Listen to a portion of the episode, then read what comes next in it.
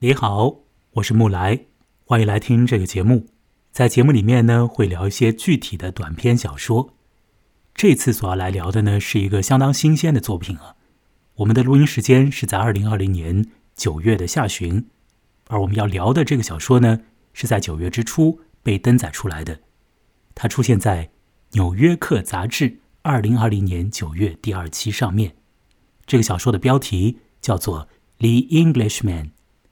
不能把它讲成是英国人，不能这样笼统的去讲，而应该呢，把这个词语理解为是英格兰人，因为这个短篇小说里面两个人物啊，一个是生活在伦敦，生活在英格兰，而另外一个那第一人称的我，他是一个在苏格兰出生并长大的男青年。在小说里面呢，这个男青年正在读大学，二十二岁。某一年的夏天，呃，这个男青年做了一个和此前的夏天这个暑假里面都不同的安排。他没有返回他在苏格兰的老家，他老家呢是一个呃，应该来讲是一个离岛啊，就离开了英国大陆主体的一个小岛。他没有去那个小岛上。而是呢，南下，跑到伦敦去了，去找一个英格兰男人。这个小说就在说那苏格兰小伙子和那英格兰男人之间的一段时间的共处。啊，那么这段时间的共处呢，一方要付给另一方工资，至少照着最初的一个约定。是应该要这样进行的。这个男孩要去打一份暑期工，但是情况绝对不止于那么简单。事实上，我们要讨论的这篇英格兰人是一个同志故事。他所讲到的是一段同性恋之间的关系。这段付费的关系不只是一个暑期工。而是涉及到性、涉及到情感的某种陪伴。这篇小说会怎样的去写这种状态呢？我们来慢慢的道来。要和我一起来聊这篇英格兰人的呢，呃，是人在北京的文怡。文怡你好，木兰你好，嗯，请你来聊，我想是相当恰当的啊，因为呢，你曾经在英国生活过蛮长的时间，是不是这样？嗯，对。呃，所以我就想先请你在一开头的时候呢，说说看，呃，这个小说标题叫做《英格兰人》呢，这里面是不是有一些的讲究啊？嗯，或许这是要涉及到英国的一个国情，包括他们的地理啊。那再说说你和这个小说之间的某一些的私人的关系好了。好，请讲。好，嗯，我先讲讲这个小说标题叫《The Englishman》。嗯，大家都知道英国的全称是大不列颠联合王国，然后它分四个部分，分别是英格兰、苏格兰、爱尔兰还有威尔士。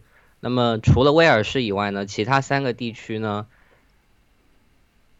除了那个威尔士这个地区呢，其他三个地方，他们都有一个以 man，man 就是男人为结尾的这个名词，比如说英格兰人就是 Englishman，那么。苏格兰人就是 Scotsman，然后爱尔兰人就是去年非常有名的马丁斯科塞斯的电影叫 The Irishman，爱尔兰人。那么威尔士没有这个 Welshman。然后呢，那么为什么他们要有这样几个名词呢？因为这几个不同的地区在过去的几千年间互相的争夺，互相的发生战争。然后各个地区的人其实对于自己的这种所谓的民族性，对于自己所谓的历史都是非常看重且自豪的，所以他们要给自己取这样的名字，然后来体现出我我们虽然都生活在一个国家，但是我英格兰人就是什么样子的人，爱尔兰就人就是什么样子的人。那我觉得这个里面小说的标题其实已经可以体现出来了，就包括你刚刚在描述过程中，这是两个来自不同地方的人，一个是英格兰人的，一个是英格兰的绅士和一个来自。苏格兰的一个年轻小伙子，他们发生的这个故事，这个本身他们的出身就是一个冲突。呃，那么我对于这个故事我感到非常的熟悉，因为它发生在伦敦，然后我在伦敦生活了两年的时间，然后后来我到伦敦西边的考文垂去念了三年大学，所以这个小说里面很多的地名啊、天气啊，还有它里面所讲到的一些场景啊、一些街道，我其实都很非常熟悉。那么第二个让我很熟悉的是什么？就是它就像你刚刚讲的，这个故事是一个，它是讲的是同志之间的情感，但是它这个不是说同龄的一个同志的关系，它是一个年龄有差距的，呃，用用中文来说就是就是老少配吧。那么我自己以前也有一点这样的故事，所以我看了这个故事过后，我会觉得有一点点呃很熟悉的一个感觉。那第三个，我觉得这个故事非常好的一点是，这个故事的背景是一九九零年，那我们现在是二零二零年，但是这个故事里面提到的一些，嗯，和在同志生活当中经常被探讨的议题，不管是你怎么认识新的呃同志的伴侣，因为大家知道这个事情在曾经的一段时间之内是非常地下的。那么包括呃我们怎么呃外界是怎么来看待我们这样的人的？那么再包括呃艾滋病这个非常重要的一个议题，在这个同志社群里面，我觉得看这篇小说可以看到，虽然隔了三十年，但是同志在考虑的问题，在寻求的那些答案，其实一直都没有改变过。那我觉得，所以这就是我为什么非常喜欢这个小说的这个原因。嗯。好，谢谢你来告诉我，呃，你自己在英国有一些经历和这个小说里边的某一些的情况啊相通啊，这一点呢，嗯，如果我们这次的节目啊聊到最后，我们还很有劲道的话呢，那说不定我再来提一些问题，看看你是不是愿意来做一些自我披露啊。嗯，好的。另外，我要来说啊，呃，你的这个讲话的音质呢，现在总体来说不错，但是呢，有的时候在话收尾的时候会有一些扑哧扑哧的这种。空气发出的撞击声呢？或许等一下，呃，会调整一下和这个话筒的距离。呃，好，这个小说就像刚刚文怡所讲，老少配，呃，发生在过去年代，但或许不是发生在一九九零年那一年，而是在一九九零年代里面。也就是说呢，是在互联网这个东西深入人心。嵌入到我们的日常生活之前，在那个年代里面，根本就没有什么智能手机。那么，很多的生活没有智能手机，还是照样过啊，没有什么影响。或许没有什么影响啊，也许。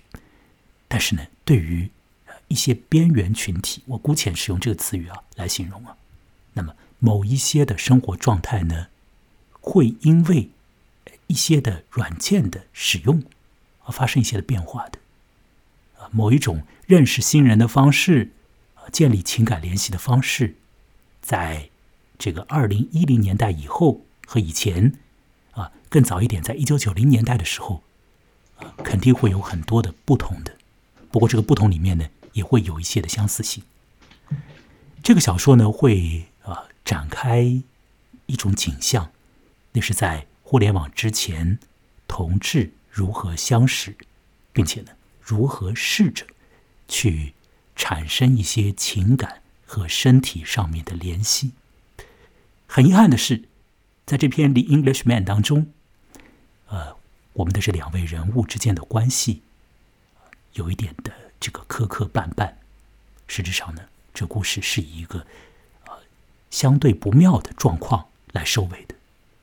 而在我们读这个故事的过程里面呢，可能也可以很快的就约略的感觉到这种啊不爽的结局，因为小说里面的那个年长的男子，那个英格兰人，他是一个很有钱的人，那他好像养成了一种生活里面的惯性，就是很多东西大概都可以通过钱。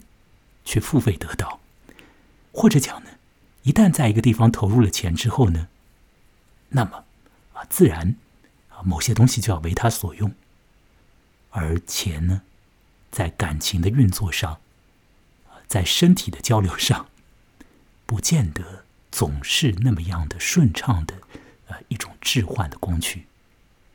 在这个小说里面是这个样子的，这个小说。呃，一开头的时候会告诉我们说呢，一个年轻人，呃，苏格兰人，他。他跑到伦敦去是要去打一份工，那实质上没有那么的简单。那这份工他是怎么样得到这个招工信息的呢？本身就很是有趣啊。呃，这件事情是在小说的呃中间靠前的位置才被提到的。文怡能不能来说说看，这个苏格兰的男生为什么会知道有一个英格兰人在招聘呃一个特殊的工作岗位，并且这个岗位又是如何的特殊？请你来说说看。呃，这个英格兰人呢，他在一本 gay magazine，就是同志杂志的背后，就是比较靠后的地方，他登了一个广告。他说：“我这个暑假需要一个 house boy。”那这个 house boy 呢，怎么翻译呢？仆童吧，就是像仆人，但是他是比较年轻的。那么我们以前的其实很多电视剧啊、小说里面也都有这样的人嘛，就是啊，小厮，就是我要帮这个主人去打扫一下家里，我要给他端茶递水这样子的一个事情。但是 house boy 这个词在呃由一个年长的男性，而且是同志，他所。他如果发了这个信息过后，那它里面其实是有很多的性暗示的意味的，它里面甚至包含了某种 S.M 之间的关系，就是因为他们的权利是不对等的，那么这个主人势必要跟这个仆从之间发生一些性上的这样子的一个呃一些行为，所以这个是呃这个苏格兰男生看到了这个广告。然后他就南下到这个英格兰去，呃，伦敦去接受这份工作。而且这份工作另外一点很特殊的就是，他的报酬还蛮高的，一个礼拜是四百镑。也对，一个礼拜是四百英镑。那其实，那其实这个其实我们都知道，在国外有一种服务叫做伴游嘛，escort。那么这个很明显，它其实就是一个付费来获取某种陪伴，甚至包括某种性上的陪伴的一种行为了。对，实质上这是一个心知肚明的状态，是一个你情我愿、完全了解、知道这件事情要怎么发展的一种状态。如果你在一本 gay magazine 的后面看到了一个广告的话，这个广告上无论他要找的是啊什么仆童，还是什么啊家里面的。啊，某种什么维修人员或者等等各式各样的，很可能会有性方面的这种虚索，啊，八成是那个样子，九成是那个样子，百分之百都是那个样子。为什么如此的肯定？我要说百分之百，因为请注意，那是在互联网渗透到我们的生活之前，在那个年代，或许同志之间的交流方式，真的只能够用这样的，你听起来可能一下子。要反应一下的方式，才能够去形成一个交流，不可能像是现如今打开一个软件呢，啊，还有专门为同志提供的软件，然后你找到一个对象，或者说找到一个可能性的对象，快速建立联系，或者快速的把它划掉，不可能是那样的。这个小说一开头就建立在有点暧昧的这个状态里，实质上那是一种心知肚明的状态，一个人要。找一段时间里面的这种身心方面的陪伴，那么另外一个年纪比较小的男性呢，就去响应了这样的一个需索。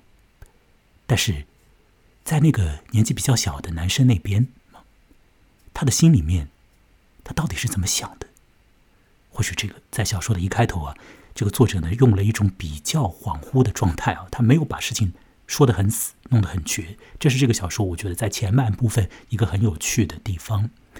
我们其实搞不清楚这个男生南下到伦敦去的他的主因到底是什么，是为了那报酬不菲的那份工作，为了在做那个工作的时候离开他的老家，摆脱那种年复一年的那种日常的无聊的沉闷的离岛上面的生活，还是主因是？要去探索，探索一下有自己的性取向所带来的那种必定要去探索的那个领域。事实上，小说的一开头在这一点上没有说的很死，没有说的很明白，是不是这样？万一？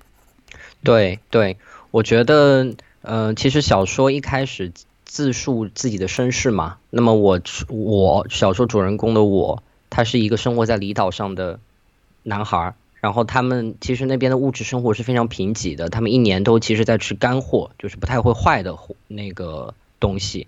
那么唯一一个让我印象非常深刻的东西是什么呢？就是新鲜的柠檬，这是我妈每次去岛呃那个大陆上会去带回来的唯一新鲜的东西。那么作者给这个柠檬赋予了非常多的很好的一个描述，比如说什么它很光滑，它闻上去很新鲜，它像日光一样子那么美好。但是紧接着我到了，他紧接着第二段他就写说。我第二，我接下来想到柠檬是什么呢？就是在我小时候吃完柠檬过，我第二次想到它什么呢？就是从这个英格兰男人身上闻到的，他们他身上的这个古龙水的味道。那我觉得我光看前两段的时候，我就会很恍惚，你懂吗？因为他的那个跳跃是非常大的，突然从一个小时候的一个身世自述，马上就到了一个非常亲密的一个环境当中，然后我就会觉得。哎，其实这个男生啊，他从呃苏格兰到英格兰，他好像是就是追寻着这样的气味来的，他没有自己特别嗯强的目的，说我就是为了要挣这个钱，或者我就是为了要约个炮或者什么的。我觉得他自己其实也是非常迷茫和恍惚的。他唯一印象深刻的东西就是柠檬的气息，那先先前是儿时的那个味道，现在是在另一个男人身上闻到的。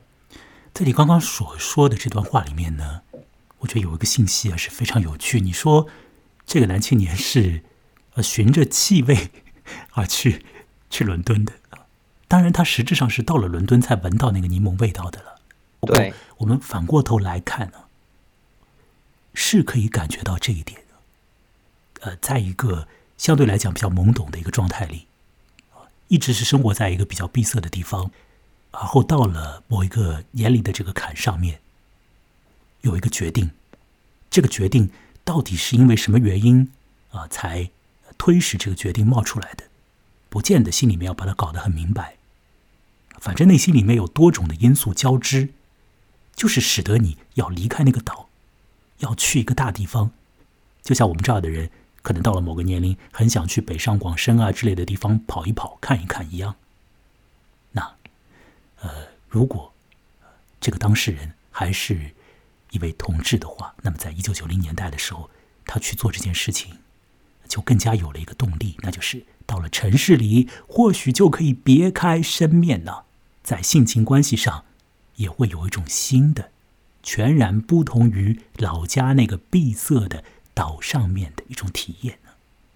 我想听听看，唯一你对这个事情的理解，就是一位同志，一个。年纪比较小的同志，向往去大城市去获得一种经历，这种向往不一定是很明确，但是对一定会怀揣这种意识，就好像是一种气味啊，你无法把它形容清楚的，无法用名词啊、用句子啊去描述它，但这个气味呢，仿佛是在，并且这种气味会给你一种联想然后你就循着这个气味而去啊。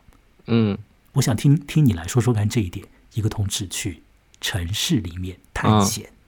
嗯，我觉得就是城市对于同志而言，肯定是一个非常重要的意象啊。在很多的同志文学里面，呃，鲍德温的他的小说里面写的是巴黎嘛。那么我是怎么看这个问题的呢？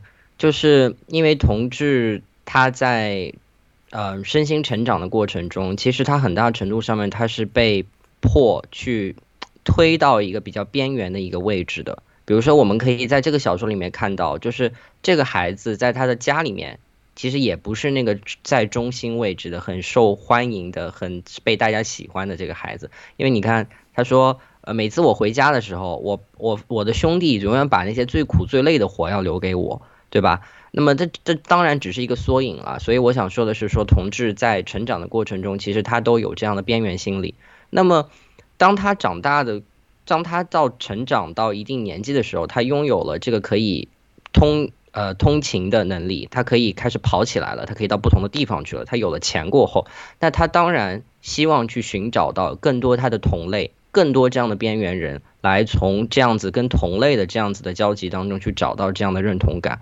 那么，那么首当其冲的，这肯定会选择城市嘛，因为城市三教九流，人都非常多，四面八方的人都来到。这个城市去找自己想要找的东西，但是呢，我又觉得呢，呃，这个小说给这样子的一个寻找定了一个，就你读完啊，当然，其实定了一个比较伤感和比较消极的一个基调，就是你同志没有办法在城市找到自己的身份，他也找不到这样的归属感，他的这样的寻求是非常的没有意义的。而更让他感、更让人这个悲剧性再上一层的是什么？他也没有家可以回，他的家也不容纳他。同样的，他在城市里面也找不到。你虽然在城市里面生活非常的丰富，你看在这个小说里面，这个呃很有钱的男人带这个年轻的苏格兰的男青年去呃去看戏、去电影院、去酒吧什么的，对吧？但是最后给给人感觉就是一场空啊！这个这个男生好像就是。呃，你看不出来这这些事情让有多高兴，他为他解答了多少生活的答案都没有，所以我觉得这个城市，我觉得城市这个议题，在起码在这个小说，在这个作家的眼中看来，他觉得同志如此心心向往这样子的一个目的地，其实这样的追寻是非常的索然无味的。嗯，呃，这样子的描述，其实我也看过其他一些人写，比如说。我要在这里向大家推荐一本一本书啊，叫《Out of the Shadows》，踏出阴影。这是一个美国的一个呃访谈了很多同志的一个心理学家写的。那么大家知道世界上另外一个同志之都是旧金山。那么他这个书里面他就有一句话，他就说，也是一个男青年说的，他说我来旧金山就是为了找希望找到我的同志生活，但是我最后什么都没找到，就这边就是。你当然可以夜夜笙歌，但是你最后其实你内心深处的那些问题，你没有一个被回答了。嗯，对。在一种比较宽泛的意义上啊，我们说，如果你要在生活里找一些东西的话呢，那往往你就找不到这个东西，无论你在哪里。呃，对。但这个小说提供了一个很具体的、很鲜活的一个个案呢。所以呢，城市和呃这个一个小岛啊，一个处在可能讲是边陲地带的一个小岛。这之间当然有着非常大的这种差异感了，又是英格兰人和苏格兰人，这种差异感是肯定在的。呃，不过呢，我们在读这个小说的时候，也不能够总是把我们的意识啊拉到那么大的这种差异和间隔上面去，而是要来看看具体的、具体而微的这小说里面两个人物之间的他们的互动是什么样子的，来看看他们的性情、他们的背景、他们的经历以及他们这个相伴的时间。到底过得快乐还是过得失败了？好，呃，刚刚文艺呢，你实质上是已经讲到了这个小说的结尾的地方去了，因为这个小说的结尾的地方呢，是那位男青年他到呃伦敦走了一一遭之后呢，又匆匆忙忙的，实际上是有点狼狈的，对，就是往呃至少是往车站走啊，火车站，对。是被那个年长的英格兰男人呢带到那个火车站去，嗯，但他不一定很确定的自己要回家。我们只是在这个小说的最后呢，看见他上了那个火车，嗯，这火车有没有开起来？嗯，没有，他也可以中途下车嘛，对不对？好像不确定，有很多的不确定啊。对，哎，那位年长的男子他很确定，他说一定会回来的。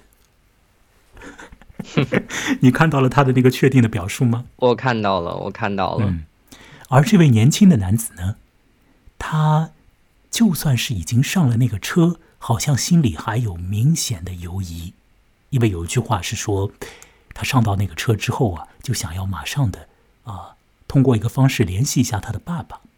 当然那个时候也不可能有什么电话直接去啊，立即就拿起一个手机打，可能是找一个特别的那种。呃，通讯通讯的这种设备啊，发一个电报之类的，诸如此类。公共电话，公共电话是吧？会电报。哦，有公共电话。对，一九九零年代，我恍惚了，我错乱了。一九九零年代可以完全用公共电话，对吧？打一个电话给给他老爹啊。但是呢，他又想啊，转念又想说，慢点打，慢点打，一定要我的心里面非常确定我要回去了，我再打，是吧？这个小说里面有有一行这样的一个文字的表述，所以在最后。呃，还是和这个城市啊，或者和这段探险的经历啊，有一点呃不舍得马上和他告别啊，好像很多新的经验都还没有真的打开呢，就要匆匆的结束掉了，有一点的遗憾，在这个小说的最后的。我们等一下要回到这个小说的最初，来说说这个小说最初的一些的呃表述啊，提到了一种水果。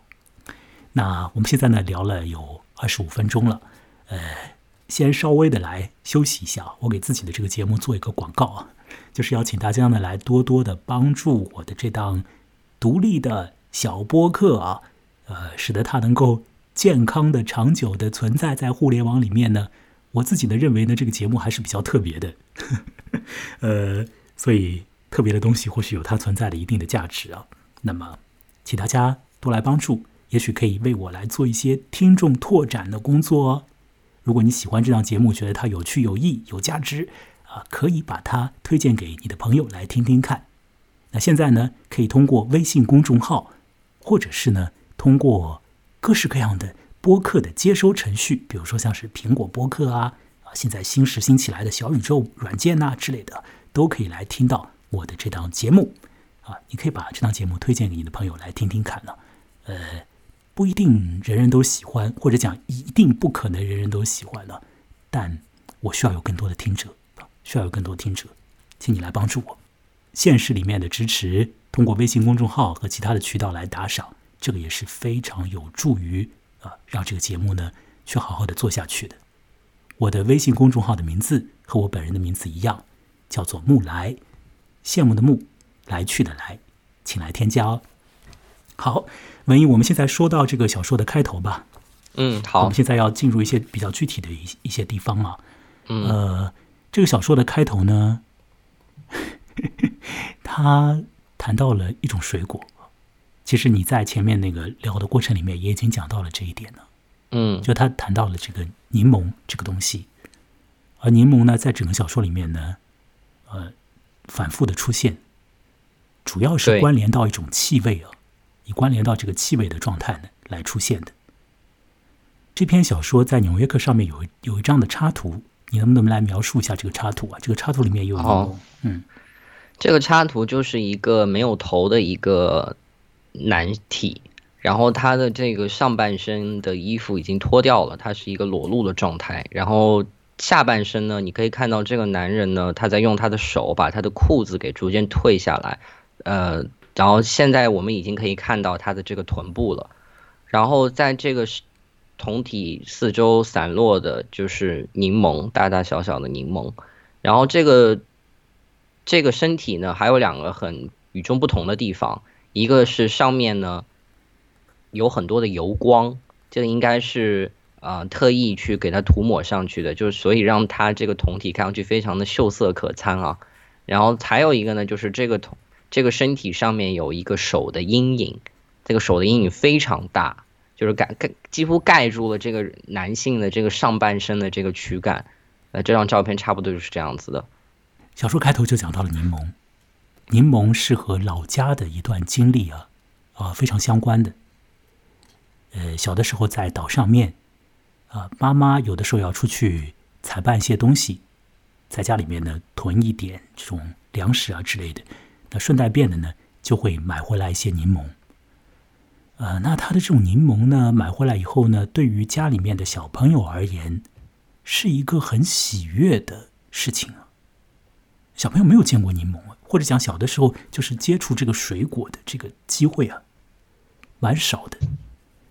是不是那个岛上面是很干的，或者岛上面的气候是怎么回事？怎么就没有水果呢？啊，那反正很少有机会接触到柠檬，而小朋友们呢，对柠檬会有一种想象，啊，觉得呢它好像是一种关联着阳光状态的事物啊。哎，可是妈妈把柠檬拿回来之后。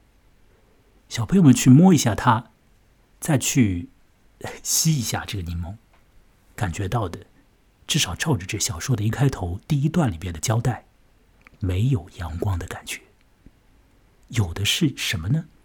是绿绿的和油油的感觉，绿绿的和油油的，但这种感觉也很好玩，所以小孩子们就想要持续的去感知这种绿绿的和油油的。他们吮吸柠檬，不怕酸呢，吮下去啊，啊，并且呢，发出这种笑闹声呢，很快乐。妈妈也很鼓励小朋友们玩这样的水果，而在此时呢，爸爸会进来。爸爸出现之后，这种玩乐的状态，由水果而带来的喜悦就戛然终止。整个小说接下来会多次的提到柠檬。英格兰男人的身上香水的气味里面带有柑橘的味道，这种柑橘的味道会呃讲明了一点了。通过这个小说后半部分的做爱的行为啊，就会呃留在这个男青年的身上，因为这个男青年离开非常的仓促，非常甚至是有点仓皇啊。我认为他好像还没有洗澡，嗯，没有好像对是会完全的残留在他的身上，嗯，那。柠檬是一件很重要的事情。前面文一和我在聊天之前也提了一个问题，就是说为什么这个小说里面把这个柠檬的意象啊放的那么的显眼呢？要多次的去强调它。呃，我有一些我的想法，不过我们可以慢慢的来，慢慢的来看呢。完了之后，或许可以再回过头来想想看，呃，这些柠檬是怎么回事。二十二岁的呃苏格兰的男生，在一九九零年代的某一个的夏天，他响应了呃给杂志后面的广告，去见了英格兰人。英格兰人在伦敦的这个站台那边与他相见。这时候，作者给出了什么样的描述呢？给出的描述是，这个男人穿了。很正式的西装套装，是不是这样？文艺三件套，就是有背心、有马甲的那种。随着这个小说的进行，这个男人身上的衣服会发生一些的变化。最初他穿着西装三件套，到了后来呢，他会脱掉一点衣服，然后开始穿一种。啊，绒线衫，我我先叫它绒线衫吧。等一下，请那个文艺来解释一下那种那种服装啊。嗯嗯，是我有点搞不清楚的一种服装我还查了一下 Google，因为那个服装啊被多次提到，很重要啊。还还有一个重要的原因啊，是呢，这个小说的作者呢，这位叫做道格拉斯·斯图尔特的这个作家呢，他有一个另外的职业，就是服装设计师了。所以说，他对于服装是非常非常敏感的一个人呢。嗯，那在他的小说里面出现服装的时候呢，就多留心一下啊。一，他的那个着装的安排一定是很讲究的。唯一，你是不是可以来说说看啊？这个小说里面这个男人呢，英格兰男人啊，起先一开头他来接这个苏格兰小孩啊，是吧？穿着这样的西装三件套，而后他的身上的衣服会随着这个故事的进行，逐渐的发生一些什么样的变化？也许一个大概的线索，你来说说看。嗯，我觉得一开始他们刚刚见面的时候，这个英格兰人啊，他他觉得这个苏格兰男生是对这一切都非常的心知肚明的，就是我们就是一个主人和一个仆从的一个关系，所以他一开始穿着这个呃西装的三件套，然后你你要注意是这边它的那个服装的花纹啊，就是那个布料花纹叫 pinstripe。Pinstripe 是什么意思？就是深色，就是纯色的，上面有一条一条的白线。那其实这个就是西装爱好者都知道，这个是一个非常展现这种权力欲的一种条纹。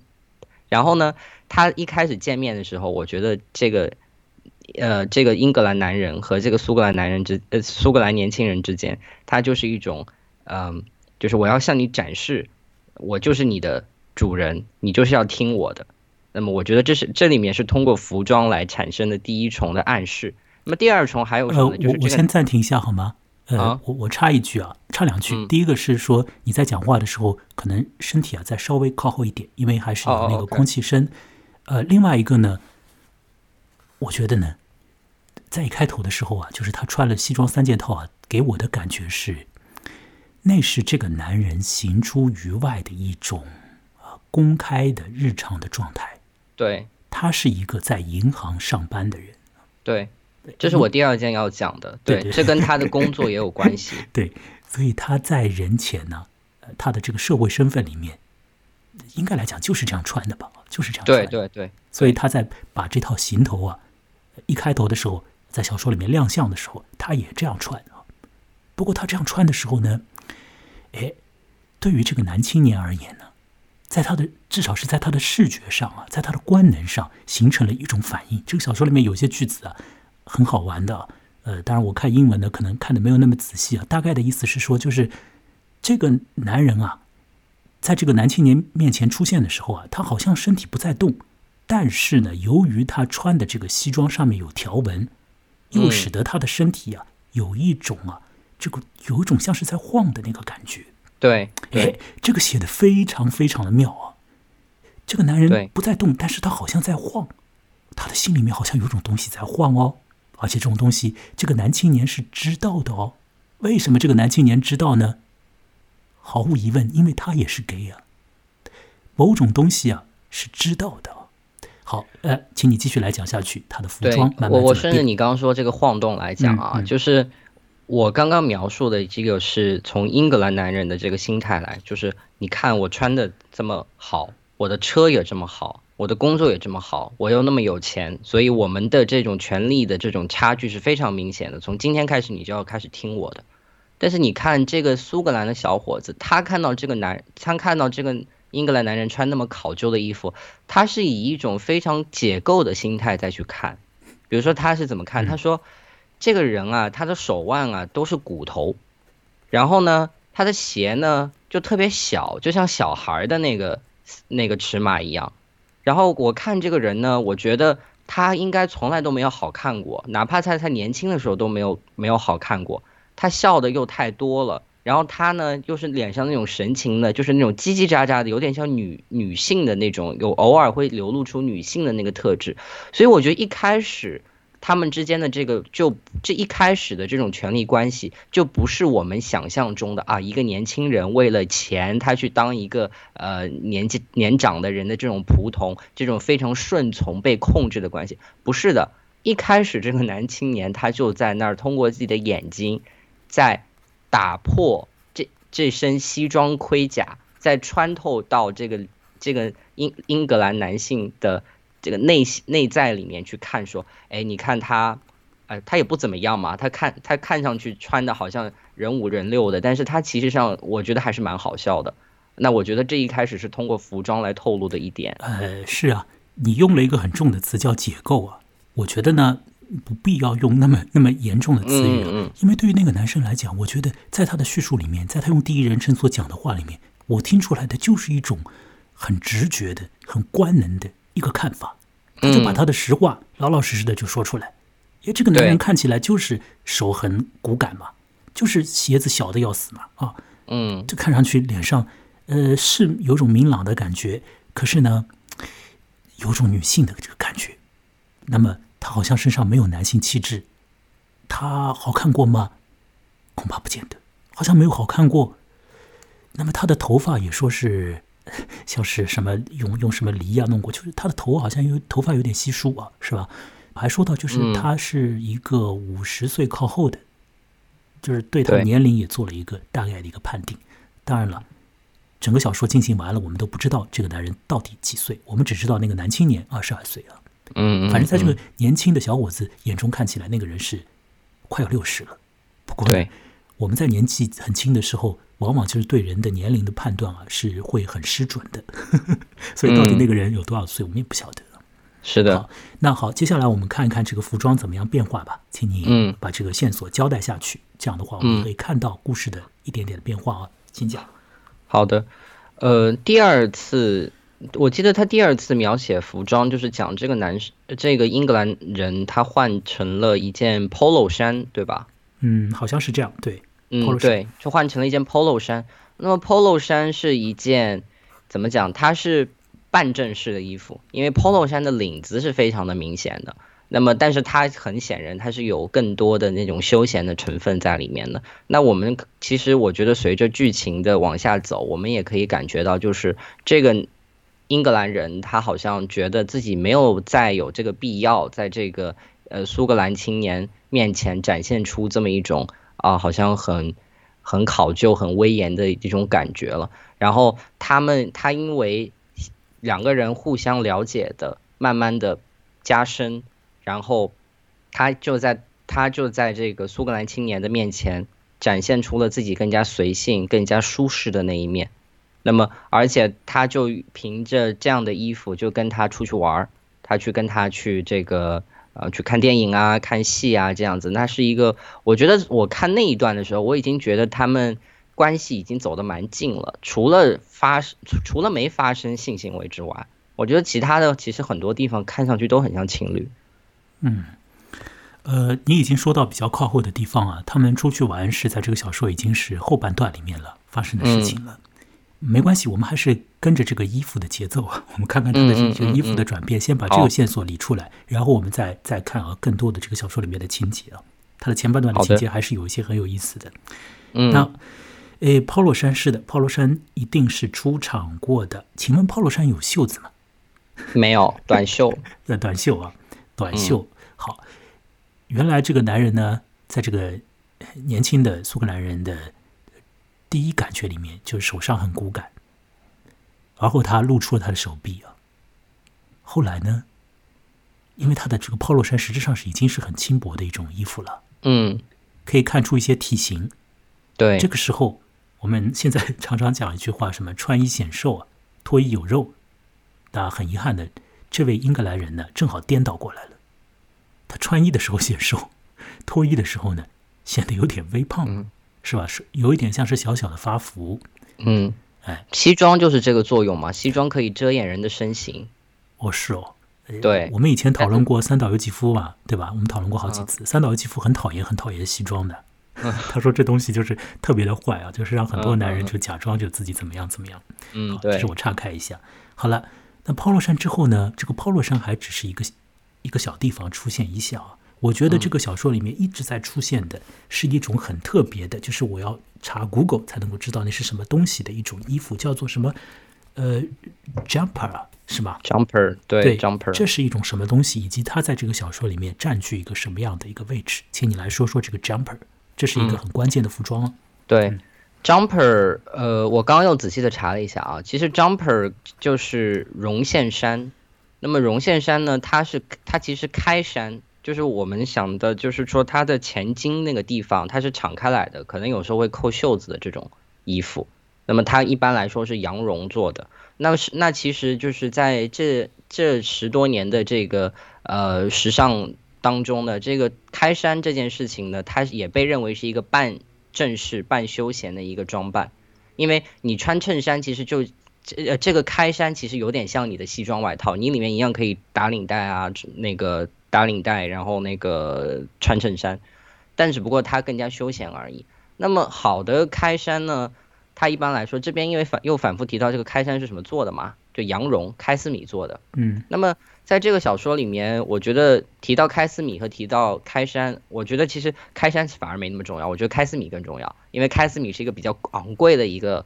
一个纤维，一个布料，那么其实在这个里面还是显示出，第一，这个男人很有钱，然后第二就是说，对于这个苏格兰男青年来说，这是一件奢侈的东西。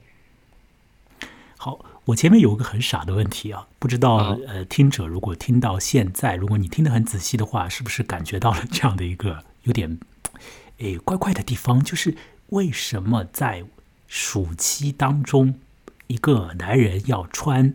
羊绒衫，所以这点是一个我这是一个是有点 不了解英国的那边的情况的一个问题，所以呃，请那个温毅来解释。我来解释一下，呃，伦敦的温差就是大白天跟晚上是非常大的，就算夏天。所以你如果去伦敦旅游的话，你会发现伦敦是没有空调的，因为晚上睡觉的时候很凉，所以不需要空调。伦敦人家里都没有空调。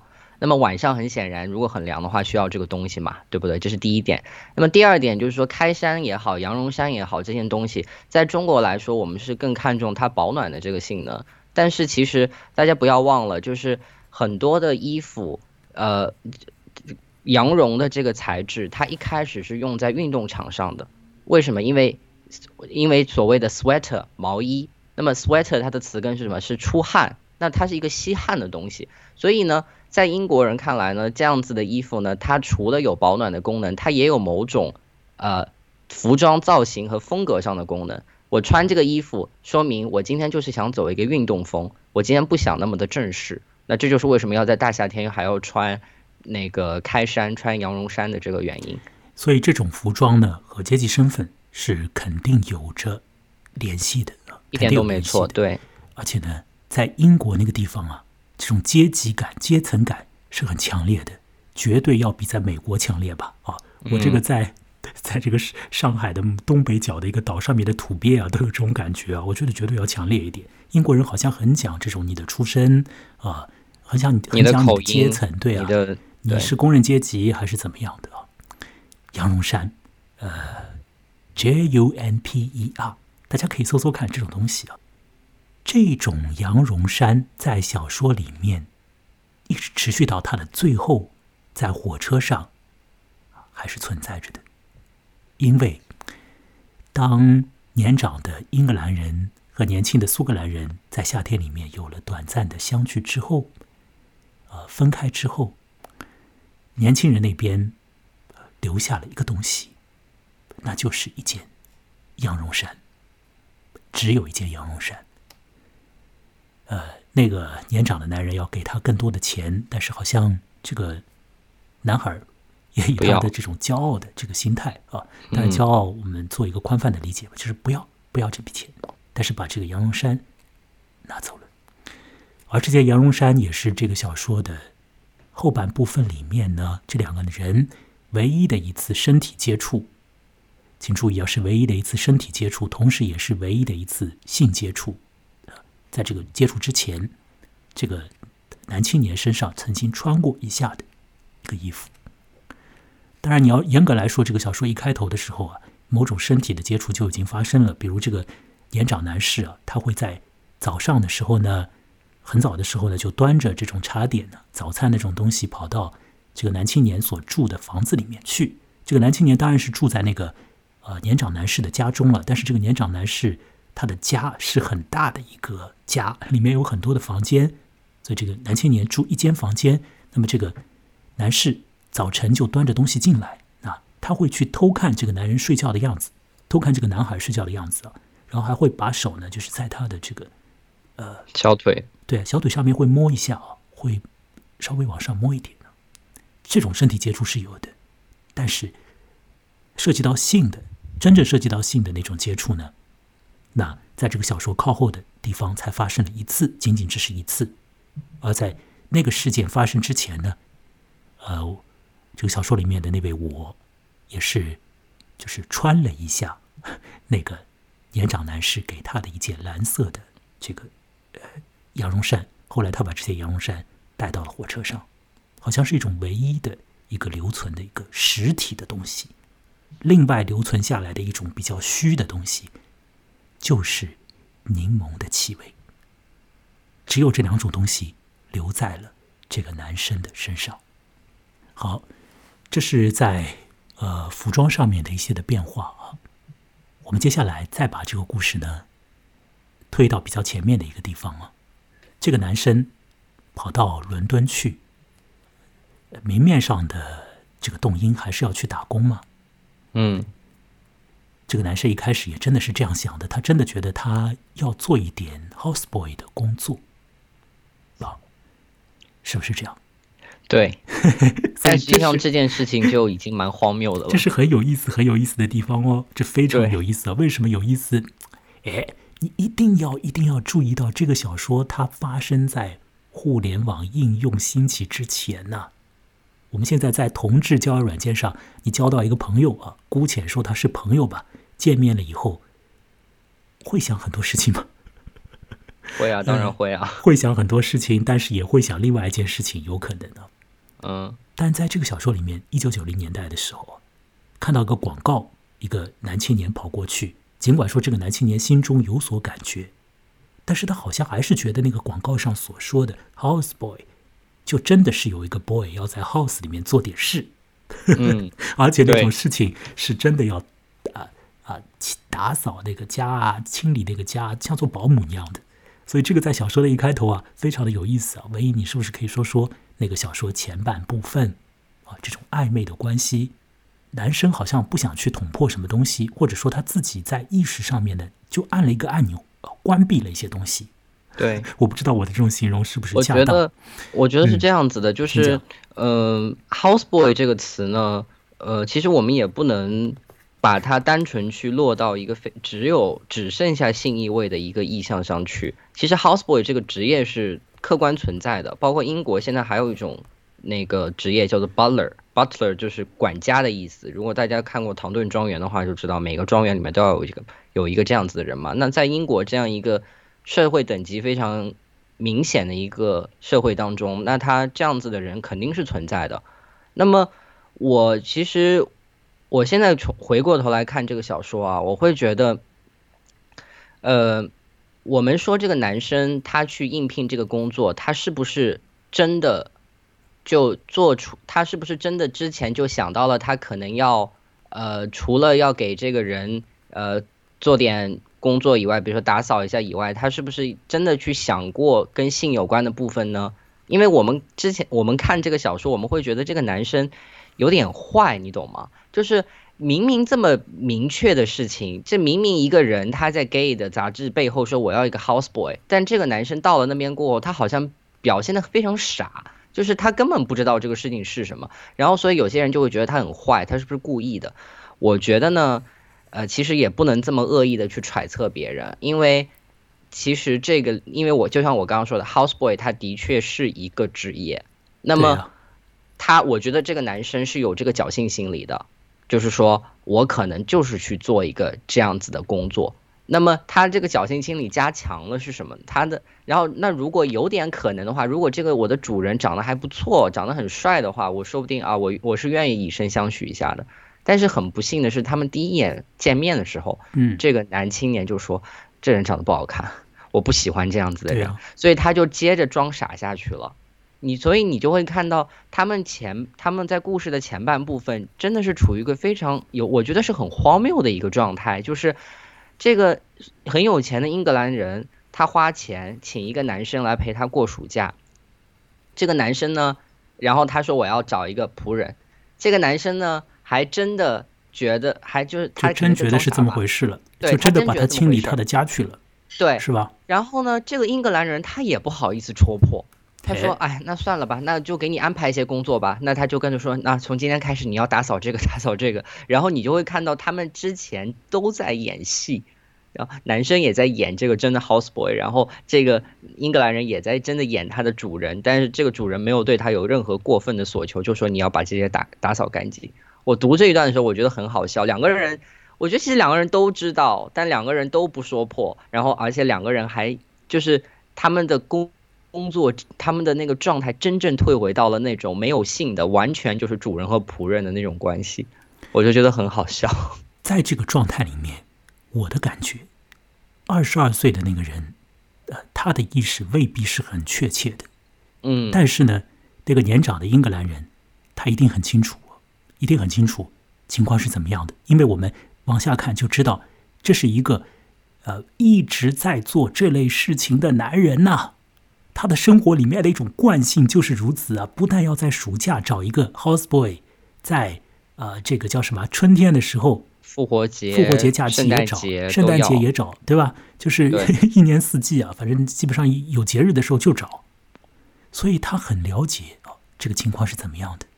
而且我们往下看的时候，会很快的了解到，这个有钱的人有一种有钱的人的通病，那就是觉得这个世界上的很多很多的东西，就是付出钱就是要有一个回报，或者讲很多东西我钱放下去了，那一定要起一个反应，对吧？